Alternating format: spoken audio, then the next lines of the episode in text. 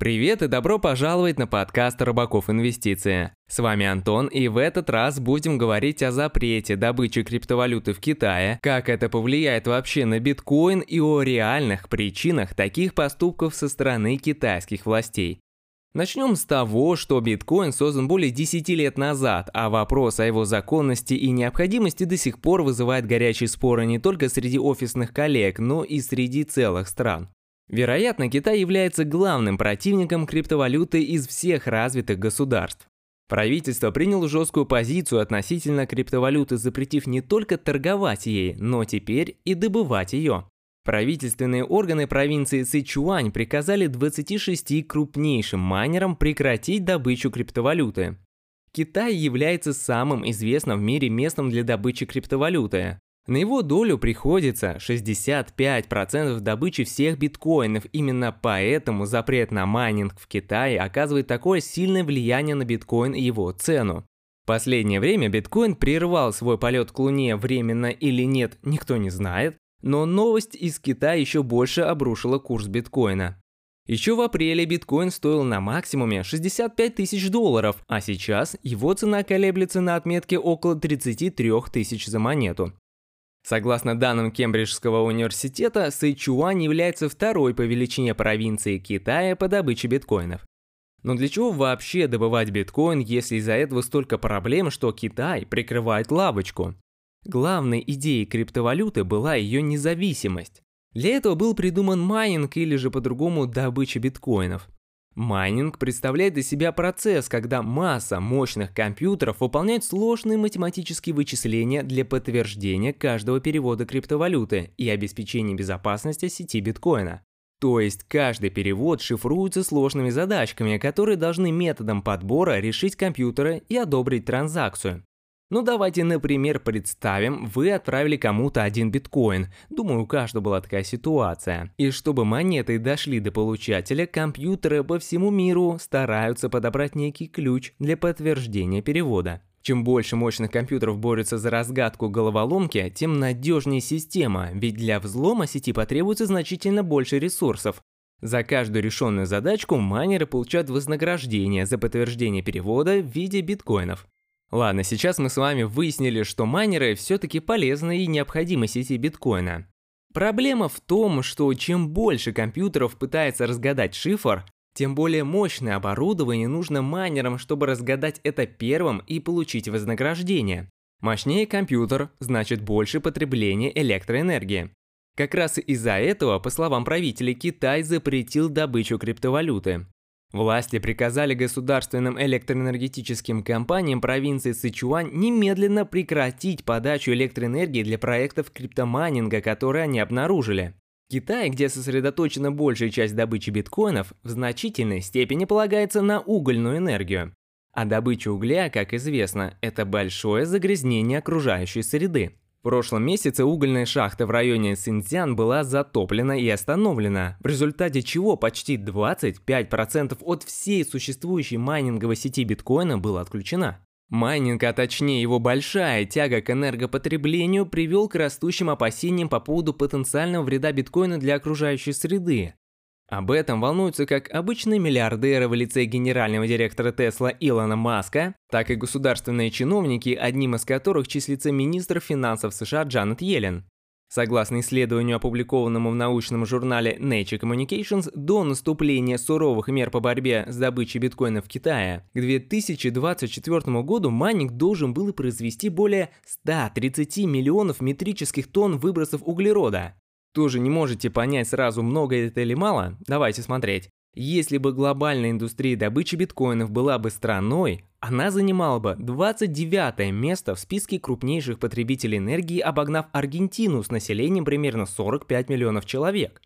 Окей, Китай выгоняет майнеров, что оказывает давление на всю систему биткоин. Но не могут же предприимчивые майнеры взять свое дорогостоящее оборудование и выбросить? Конечно нет, они будут мигрировать. На данный момент Техас является их любимым местом, где они хотят разместить свои фермы по добыче криптовалюты. В Техасе одни из самых низких цен в мире на энергию. Для майнеров есть два весомых плюса, чтобы выбрать Техас. Во-первых, по состоянию на 2019 год 20% энергии вырабатывается ветром, и можно смело утверждать, что природные источники энергии будут занимать все большую часть. А это значит, что своей добычей майнеры не будут оказывать негативного влияния на окружающую среду, поэтому с этой проблемой к ним больше не придут. Во-вторых, политики настроены положительно ко всей криптовалюте. Сладкое место по-настоящему для майнера, который ищет доброжелательный прием и дешевые источники энергии. Цифровые валюты требуют огромных вычислительных мощностей. На майнинг биткоинов тратится до 20 тысяч гигаватт-часов электроэнергии в год. Это примерно столько же, сколько потребляет Ирландия. Чем больше растет криптовалютная система, тем больше ей требуется электроэнергия. Забота об экологии, конечно, замечательный мотив для борьбы с криптовалютой. Вопрос остается в том, действительно ли правительства стран переживают за окружающую среду, а дело вовсе не в том, что криптовалюты, тот же биткоин или эфириум, они не могут контролировать как привычные нам обычные валюты. Национальный банк Китая призвал финансовые организации, среди которых крупные банки и платежный сервис Alipay, принять жесткие меры против торговли криптовалютой. Китай уже запретил финансовым учреждениям предоставлять услуги, связанные с криптовалютой.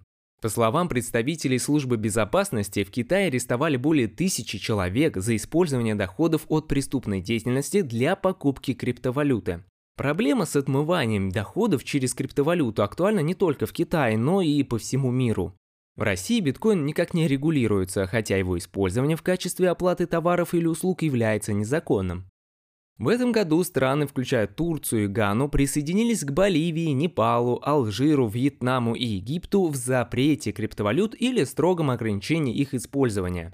Даже в западных экономиках отношение стало заметно враждебным. В январе глава Европейского центрального банка Кристин Лагард охарактеризовал биткоин как очень спекулятивный актив, сильно связанный с отмыванием денег. Но страны не против технологии блокчейн, а не против того, что существующие криптовалюты им не подвластны.